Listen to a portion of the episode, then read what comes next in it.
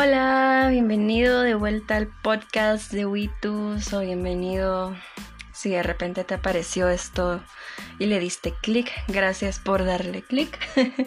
Espero llenar tus expectativas. de verdad, espero que este mensaje pueda ayudarte mucho y que puedas implementar las cosas que te voy a decir y puedas ver la vida desde otra perspectiva.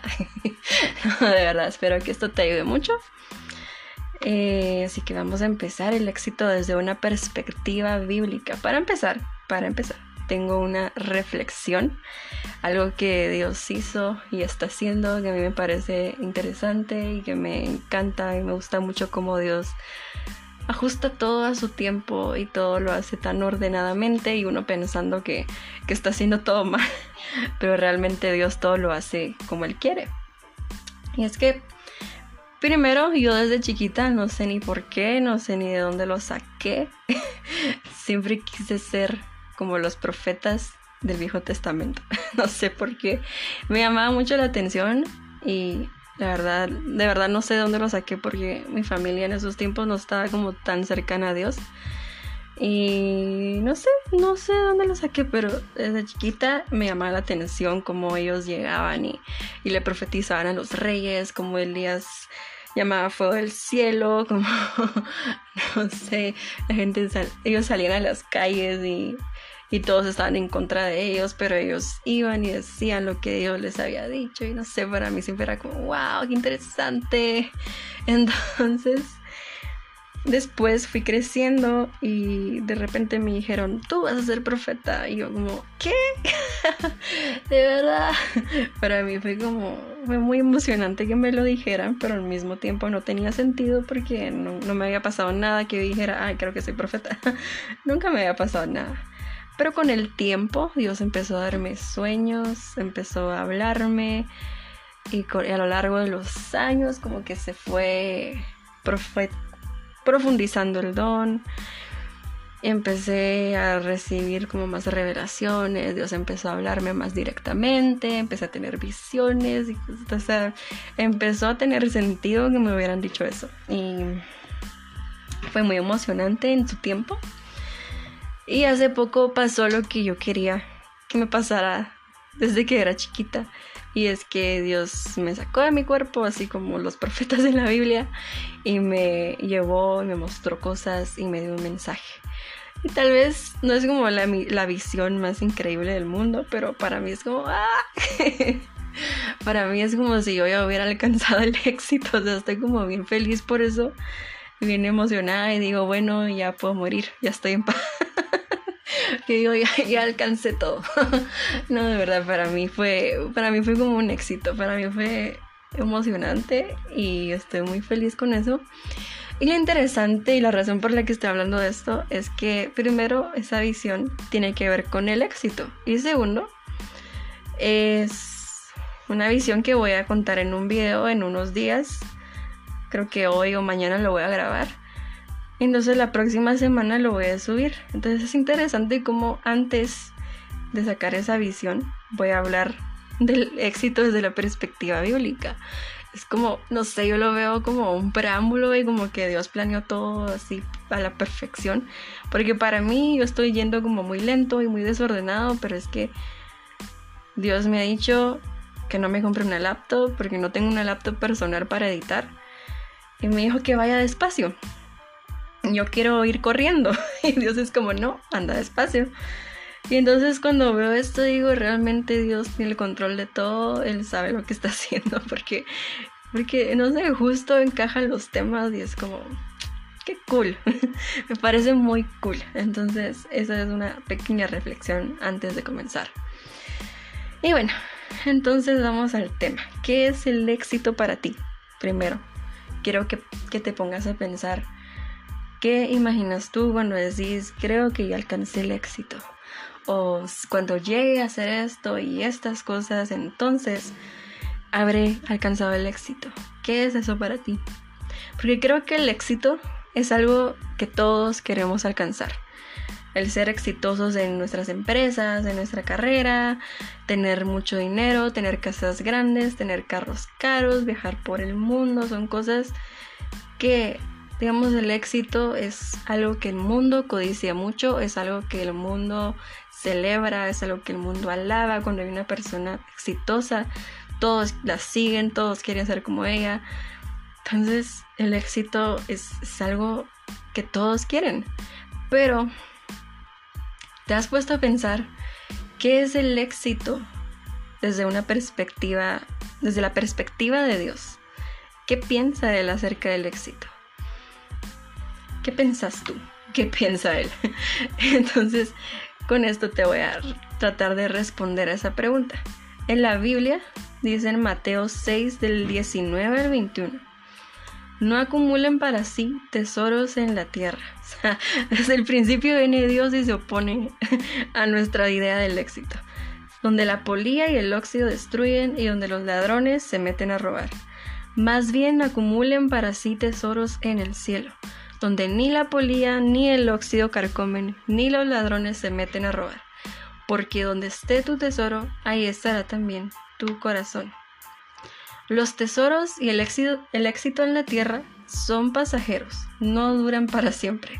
Y es algo, es algo que puedes notar, es algo que tú sabes, nadie es inmortal, todos mueren en algún momento y también todas las cosas, todo el éxito en cualquier momento puede acabar.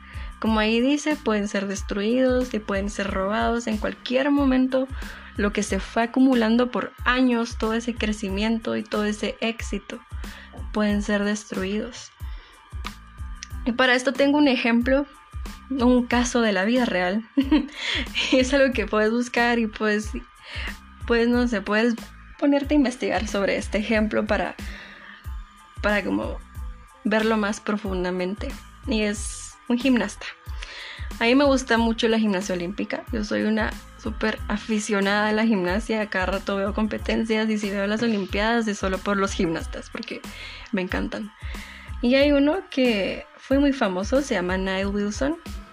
Él llegó a las olimpiadas, él obtuvo el oro y fue muy exitoso. Pero en un momento tuvo un accidente haciendo una pirueta. la verdad no me acuerdo bien de cómo fue su accidente y qué fue exactamente lo que le pasó. Pero después de eso empezó a tener muchos dolores y cuando se fue a hacer un escáner vieron que se había roto el cuello. Y no fue, digamos, una fractura para dejarlo con discapacidad porque él seguía ahí tranquilo haciendo sus cosas pero tenía ese dolor, ¿verdad? Entonces cuando vieron eso, creo que lo operaron, pasó por muchas cosas y al final decidió que ya no podía seguir haciendo gimnasia. Dijo, no, ya no puedo seguir, es muy peligroso para mí porque tengo esto en el cuello. Entonces, ahí se puede ver cómo él fue muy exitoso, cómo él logró cosas, pero de repente, por un accidente, eso se derrumbó y tuvo que dejar la gimnasia y es como o sea, es como muy agridulce, como ver ese tipo de historias y, y pensar cómo realmente uno se afana por cosas que se van a acabar. Es verdad, puedes disfrutarlo y puedes decir, wow, logré muchas cosas en la vida, pero no duran para siempre. Y Dios lo que quiere es que fijemos nuestros ojos en nuestra eternidad, que acumulemos tesoros en el cielo, no en la tierra, porque esta tierra al final todo lo que tiene no va a valer para nada. Y además dice, donde esté tu tesoro, ahí estará también tu corazón. Entonces, si tú estás fijando, digamos, este gimnasta llegó a las Olimpiadas, él, su vida era la gimnasia. Creo que ellos entrenan como seis horas al día, seis días a la semana. Entonces, su vida era eso, porque después de un entrenamiento tan duro, porque el entrenamiento para llegar a las Olimpiadas y, ser un gimnasta exitoso es un entrenamiento muy, muy duro. Entonces regresaba a su casa, imagínense el cansancio, entonces su enfoque estaba en eso, esa era su vida. Entonces ahí estaba su corazón. Y en primera de Timoteo 6, del 9 al 10 dice, los que quieren enriquecerse caen en la tentación y se vuelven esclavos de sus muchos deseos. Esos afanes insensatos y dañinos hunden a la gente en la ruina y en la destrucción, porque el amor al dinero es la raíz de toda clase de males. Por codiciarlo, algunos se han desviado de la fe y se han causado muchísimos sinsabores.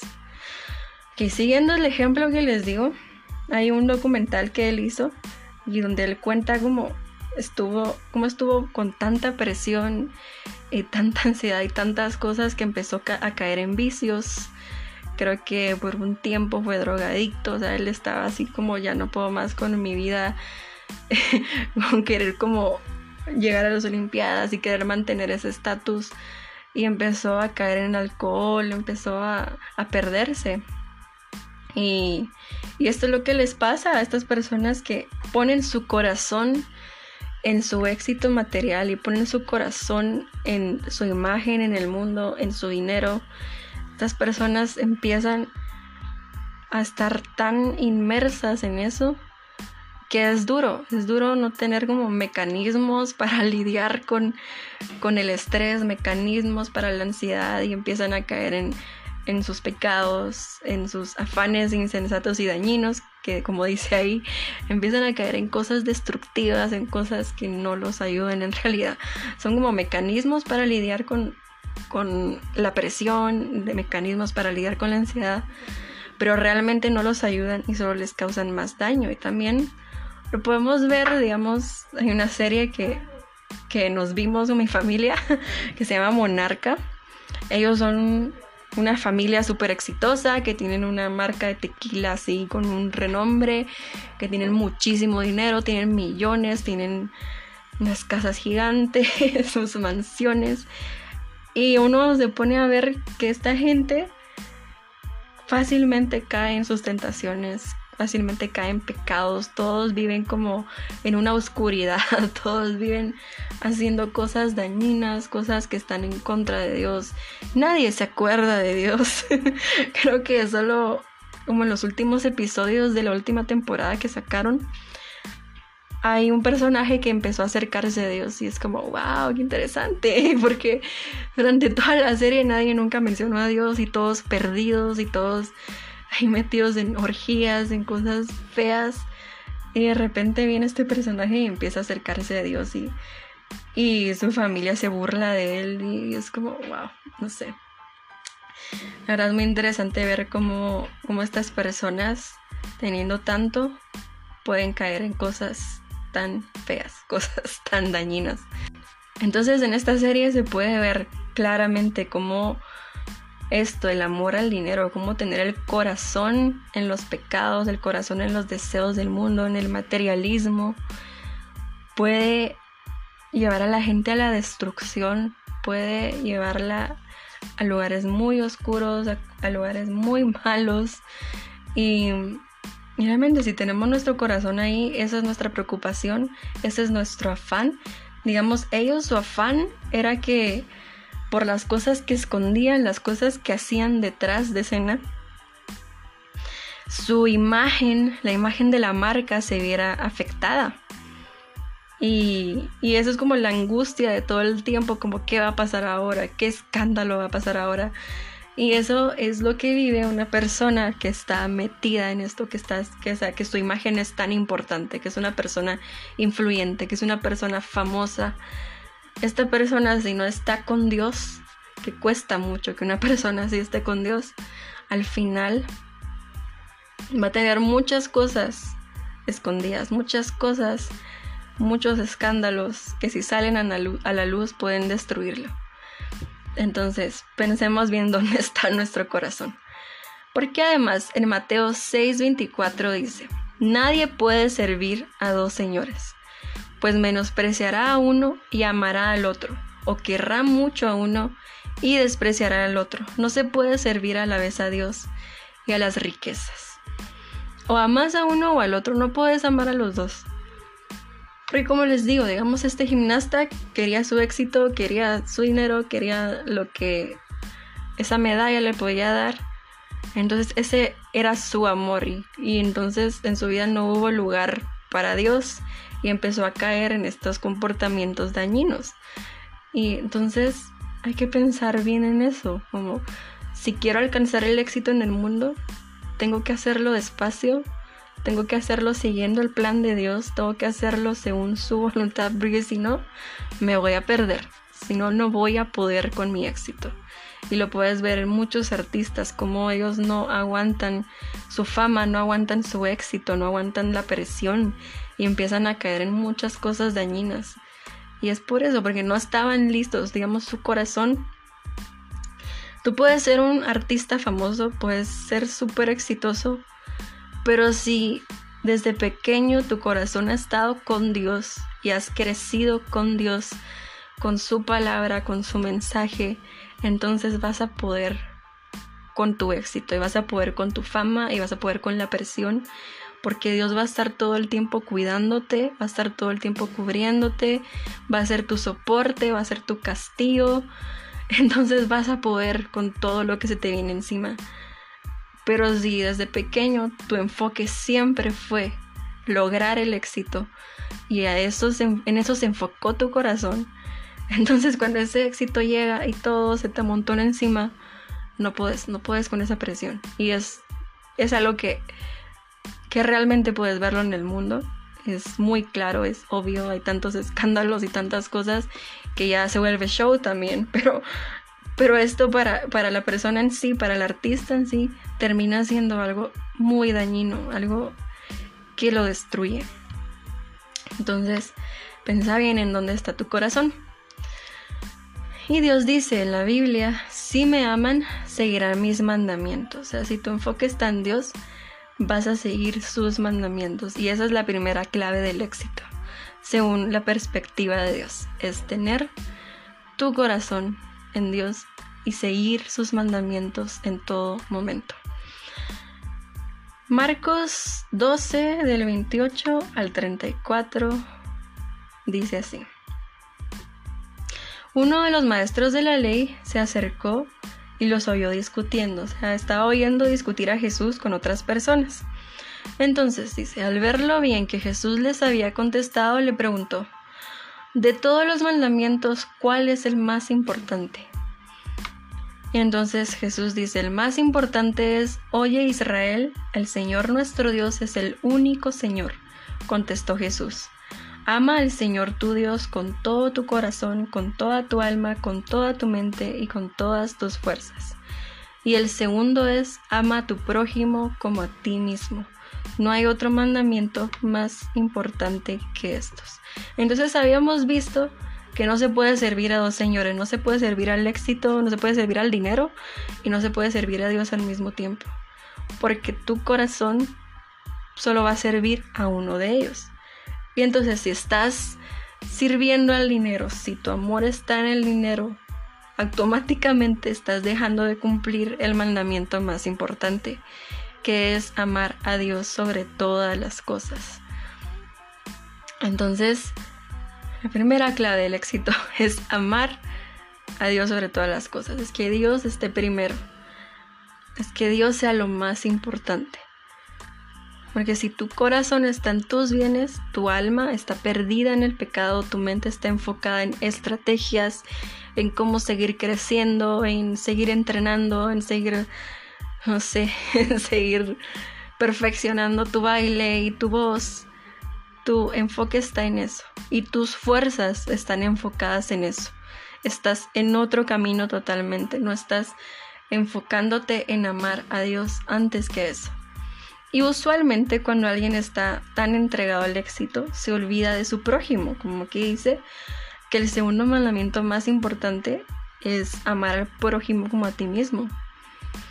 Y pues una persona que está así tan metida en su éxito, tan metida en lograr sus cosas, se olvida de los demás. Tiene problemas con su familia y yo he visto como personas que tienen mucho dinero, sus hijos no le quieren ni hablar o está aislados, una persona que no habla con nadie porque todo el mundo lo odia, porque, porque esa persona se ha vuelto como muy egocéntrica que solo se importa a sí mismo, entonces tiene problemas con su familia, no ayuda a las personas con necesidad, la mayoría de personas ricas no ayudan a las personas con necesidad.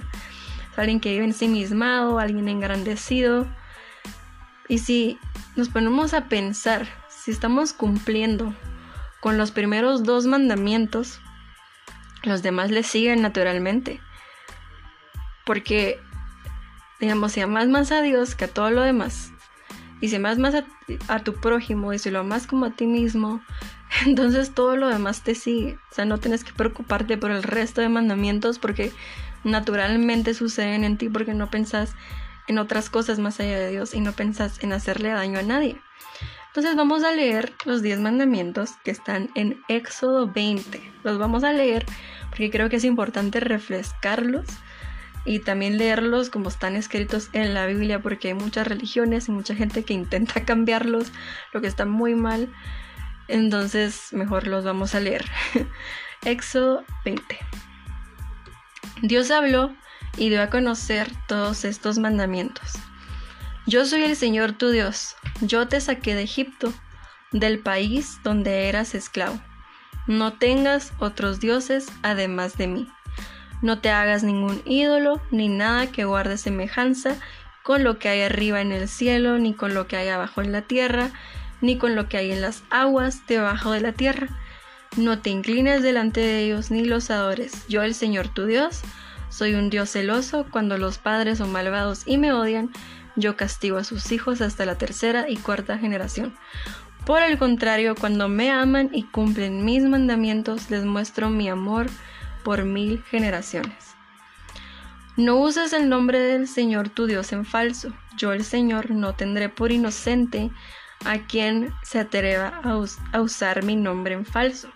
Esas cosas como decir, oh my god, cosas así, es usar el nombre de Dios en falso o ponerse a decir en el nombre de Jesucristo yo digo tal cosa y estás diciendo un montón de tonterías, también es decir su nombre en falso. Acuérdate del sábado para consagrarlo. Trabaja seis días y haz en ellos todo lo que tengas que hacer, pero el día séptimo será un día de reposo para honrar al Señor tu Dios. No hagas en ese día ningún trabajo, ni tampoco tu hijo, ni tu hija, ni tu esclavo, ni tu esclava. O sea, no es que Dios fomente el esclavismo, porque Él mismo sacó a un pueblo de la esclavitud, sino que Él tomaba en cuenta como la mentalidad en esos tiempos y la cultura, entonces tomó en cuenta los esclavos.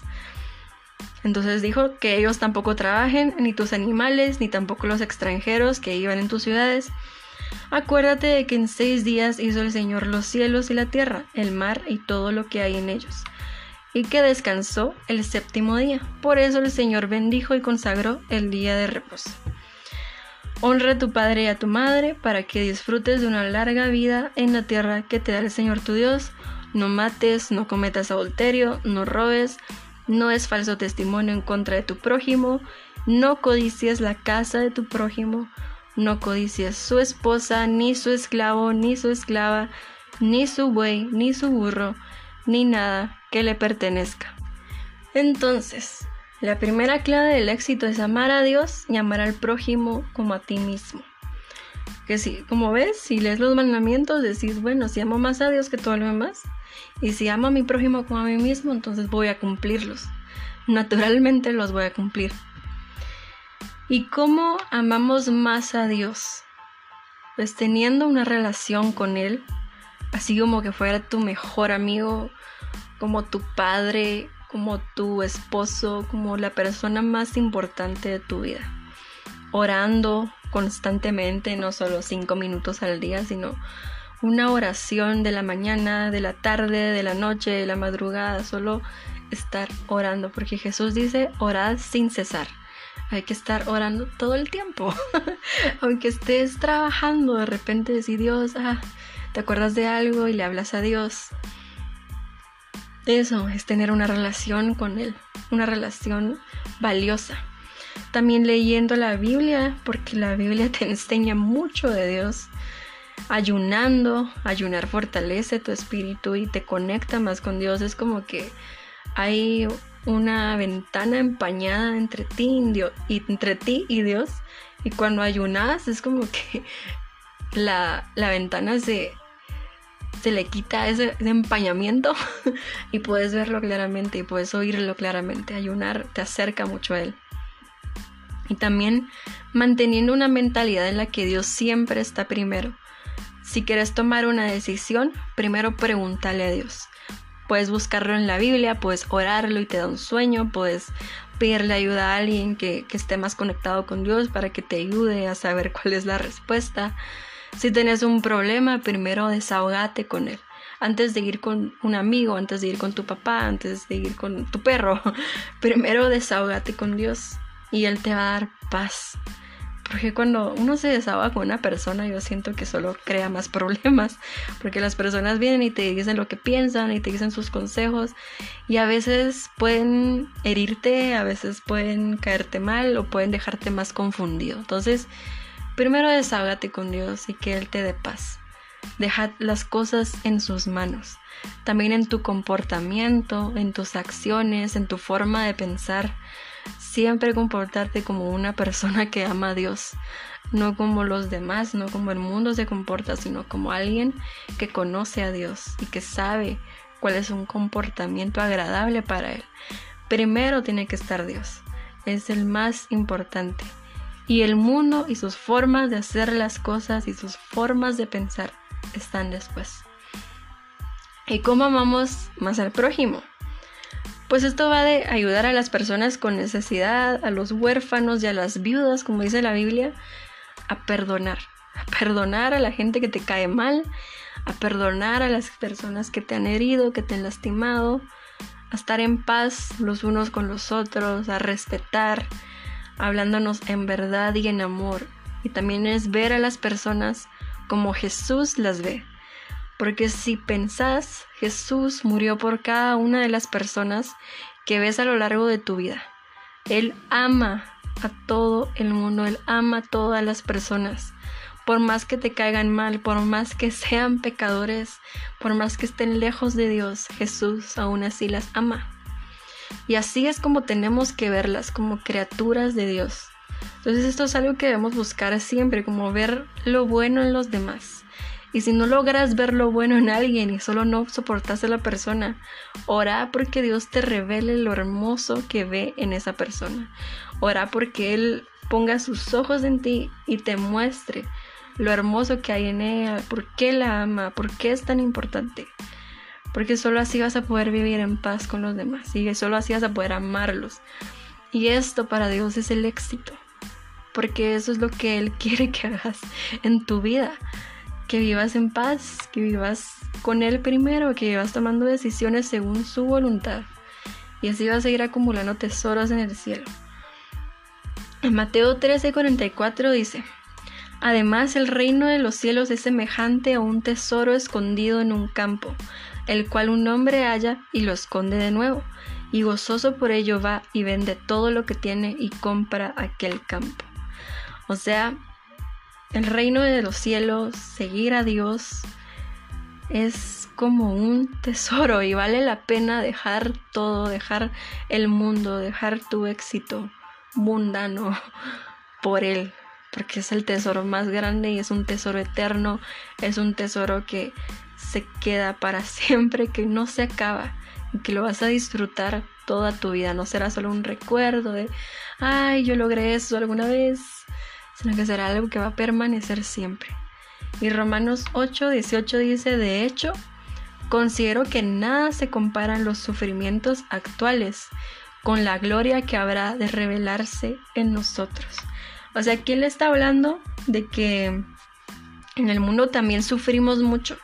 Hay mucho dolor, hay muchas cosas que nos hacen pasarla mal. Pero aquí está diciendo que en la eternidad habrá valido la pena todo lo que pasamos aquí. Y también en nada se va a comparar el éxito que tuviste acá con el éxito que vas a tener allá. En nada se va a comparar. Entonces, si lo ves, digamos, para mí una persona exitosa vista desde la perspectiva del mundo, una persona famosa, una persona con mucho dinero, para mí no tiene nada de sorprendente, tal vez solo es como, ah, qué trabajadora es, qué talentosa es, qué cool, pero no es como que yo llegue, ah, lo alabe y me intimide o yo qué sé, porque realmente no lo veo como lo más grande, no lo veo como algo increíble, lo veo como esta persona se enfocó en eso y lo logró, qué cool, pero, pero realmente no se compara, no se compara el éxito en Dios, no se compara con las recompensas que tendremos allá. En Romanas 8 también habla de que todo lo que sufrimos aquí es como sufrir dolores de parto y se refiere a que lo que estamos pasando acá va a dar a luz algo en la eternidad. Y me encanta mencionar eso, siempre hablo de eso porque de verdad no sabemos, no sabemos qué tanto está haciendo nuestro sufrimiento en la eternidad. No sabemos las recompensas que Dios tiene para nosotros por haber sufrido lo que sufrimos. No lo sabemos. Entonces, es como bien cool tener esa esperanza, pensar, wow, sufriendo estoy haciendo que algo pase allá. Está, Dios está preparando algo para mí. Yo que tanto sufro con esto, con esta enfermedad, con este problema. Dios lo ve y Dios está haciendo algo para recompensarme. Eso, qué hermoso. Eso es el éxito. Sufrir, pero tener la esperanza de que Dios está ahí. Tener fe. Eso es el éxito. Y además en la eternidad tendremos tesoros, recompensas, gloria. Mira, en Apocalipsis 2 y 3, Jesús le habla a las iglesias, le habla a siete iglesias, y a cada una le señalan lo que está fallando, y al final le promete una recompensa a quien salga vencedor. Entonces voy a enumerar esas recompensas porque si al final nosotros también salimos vencedores con estas cosas que te recomiendo leerlo porque aquí por el tiempo no me voy a poner a leer dos capítulos de Apocalipsis y analizarlos porque es un montón. Pero te recomiendo leer Apocalipsis 2 y 3 para ver en qué fallan esas iglesias y ver esa recompensa. Entonces te voy a leer las recompensas. Derecho a comer del árbol de la vida que está en el paraíso de Dios. O sea, esto significa vida eterna. Y comer del árbol de la vida esa que en las historias de fantasía es tan codiciada. Ese árbol de la vida no sufrir daño alguno de la segunda muerte. La segunda muerte es cuando después de que Jesús nos va a juzgar, después de que pasa la tribulación y todos esos tiempos apocalipsis, apocalípticos, después de todo ese desastre y que el mundo se acaba, Jesús nos juzga. Y entonces las personas que no siguieron a Dios, las personas que no creyeron en Él, que se rebelaron contra Él, van a ser lanzadas al lago de azufre, al lago de fuego. Y esa es la segunda muerte. Entonces, aquí nos está prometiendo que no vamos a sufrir daño alguno de la segunda muerte. O sea, no seremos lanzados a ese lago. Número 3, maná escondido, que algunos interpretan como palabra de Dios que aún es un misterio. O sea, el maná escondido es como, como que hubiera más libros de la Biblia que no conocemos y allá van a ser revelados, así como saber más sobre la vida de Jesús o saber más sobre Dios, no sé, cosas escondidas, cosas que nadie sabe. Una piedrecita blanca con un nombre nuevo. Esta piedrecita blanca significa que vas a salir inocente. O sea, por más que hayas pecado en este mundo, Jesús pagó por ti. Entonces Él te da esta piedrecita blanca de que sos inocente. Y esa piedrecita blanca va a tener un nombre nuevo, porque en esta vida, en la eternidad, en ese mundo nuevo, todo va a ser nuevo. Entonces vamos a tener un nombre nuevo. Y esa es la promesa. Autoridad sobre las naciones, gobernar con puño de hierro. O sea, una de las recompensas es gobernar. Imagínense, en la eternidad vamos a gobernar en las naciones de ese mundo nuevo. Número 6, la estrella de la mañana, que es un símbolo de Jesús. Número 7, vestiduras blancas, o sea, limpieza. Vamos a ser perfectos, vamos a ser limpios, santos, puros. Número 8, que tu nombre jamás sea borrado del libro de la vida y que Jesús te reconozca, reconozca tu nombre delante del Padre y de los ángeles. Eso es como el reconocimiento más importante que puede haber en la vida, porque te están reconociendo frente a Dios y frente a sus ángeles. O sea, imagínate, eso es como, wow, porque Dios es el ser más importante. Entonces, ¿para qué quieres reconocimiento en el mundo si puedes obtener el reconocimiento de Dios? Es hermoso, ¿no? Ser hecho columna del templo de Dios y tener escritos los nuevos nombres de Dios y de Jesús sea ser alguien muy importante en el templo de Dios, quedarte ahí para siempre, ser como una base, tener escrito los nombres de Dios y de Jesús, es como, ¿qué es eso? es, es algo grande, es algo hermoso. Y derecho a sentarse con Jesús en el trono. ¿Cómo así? No sé. Pero es, es, es, una de las recompensas, un derecho a sentarte con Jesús en el trono. Es como, qué grande, ¿no? Qué importante, qué hermoso. Entonces, esa es la lista de recompensas y así hay muchas más recompensas en la eternidad. Como los mártires, ellos van a tener una bendición especial. Jesús siempre promete, quien muera por mí, muera feliz. O sea, si lo están apedreando, muera feliz porque una recompensa lo estará esperando en el cielo.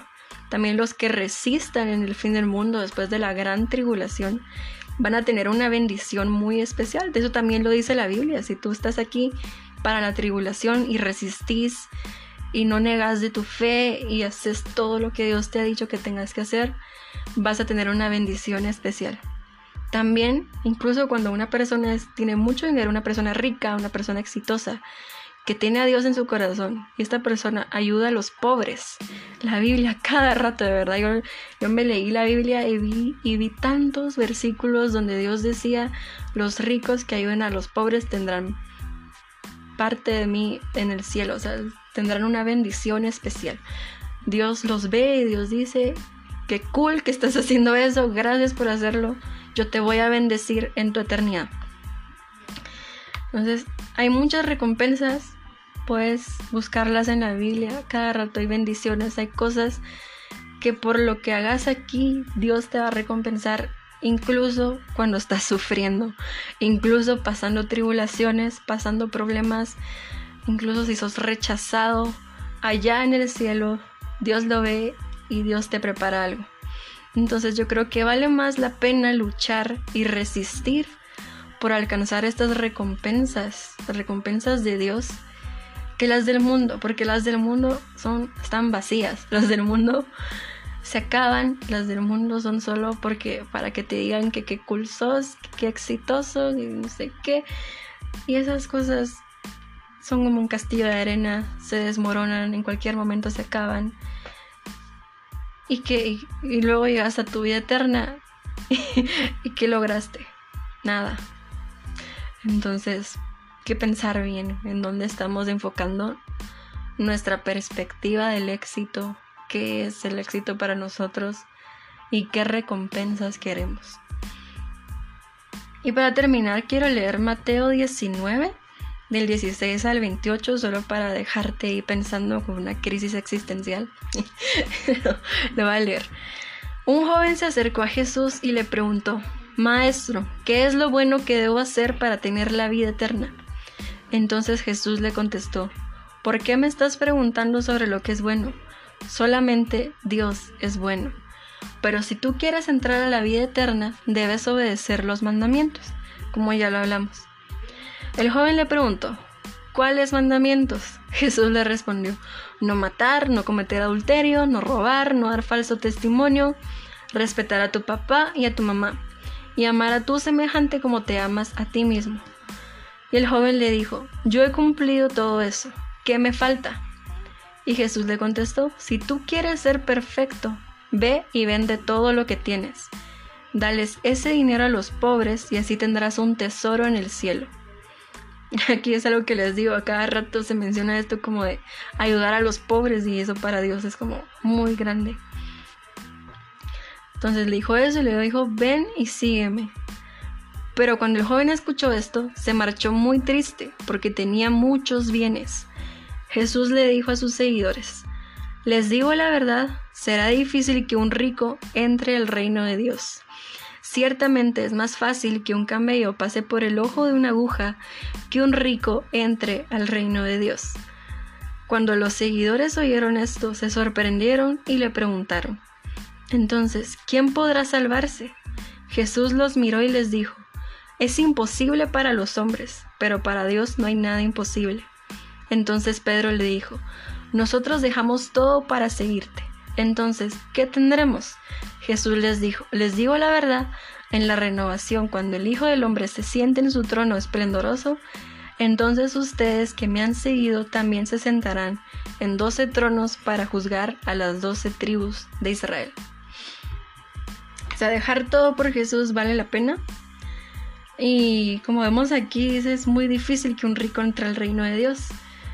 Como ya, er, como ya analizamos en todo este podcast, cuando enfocas tu corazón en el éxito, en ser rico, en tener muchos bienes, tu corazón está ahí, se pierde y se olvida de Dios y caes en tentaciones, caes en, en que tu presión y tu ansiedad y todo esto a tu alrededor te consumen y necesitas encontrar mecanismos que te ayuden a lidiar con eso. Entonces caes en un ciclo de desesperación y un ciclo de oscuridad que te aleja totalmente de Dios. Entonces por eso es tan difícil que un rico entre el reino de Dios, porque todo lo que tiene es más importante que Dios. Todo lo que tiene es más importante que amar a Dios, que amar al prójimo. Y aquí, aquí vemos que eso se cumple. Pero como dice él, que dijo, lo que es imposible para los hombres, no es imposible para Dios. No hay nada imposible para Dios. Entonces, digamos, no sé, Justin Bieber. Justin Bieber es un ejemplo. Él tuvo el, éxito, él llegó a ser súper famoso y tuvo muchos escándalos, se perdió, tuvo muchos problemas. No sé, creo que estuvo en drogas, no sé qué drogas, pero estuvo mal por un tiempo. Y de repente encontró a Jesús, encontró a Dios, se entregó a Él y ahora él está feliz, se casó, lo ves y está súper, está el, está radiante. o sea, él realmente se entregó a Dios, incluso Dios me lo dijo, porque hay muchos que dicen, no, él, él no está siguiendo de verdad a Dios, él solo la imagen, es no sé qué. Pero a mí, yo voy a decir que a mí Dios me dijo que su conversión fue genuina. Entonces yo le creo a Dios y yo veo en su vida que él realmente en sus redes sociales se pone a hablar de Dios, en sus canciones menciona a Dios, incluso ya sacó un disco cristiano. Entonces, lo que es imposible para los hombres no es imposible para Dios. Si sos rico y, y, estás con tu corazón enfocado en Dios, enfocado en las cosas de Dios, lo vas a lograr. Y si no lo estás, siempre tenés la oportunidad de seguirlo. Y aunque sea imposible para el hombre, es posible para Dios. Entonces, ese es mi mensaje de hoy. Espero que haya sido mucha bendición y espero que reflexiones y te ayude bastante. Entonces, gracias por escucharlo. Y te espero la próxima semana. Todos los domingos voy a estar subiendo mis temas. Y realmente espero que bendigan a muchas personas. Y que el éxito para ti se convierta en lo que es el éxito para Dios. Y eso es todo. Hasta luego.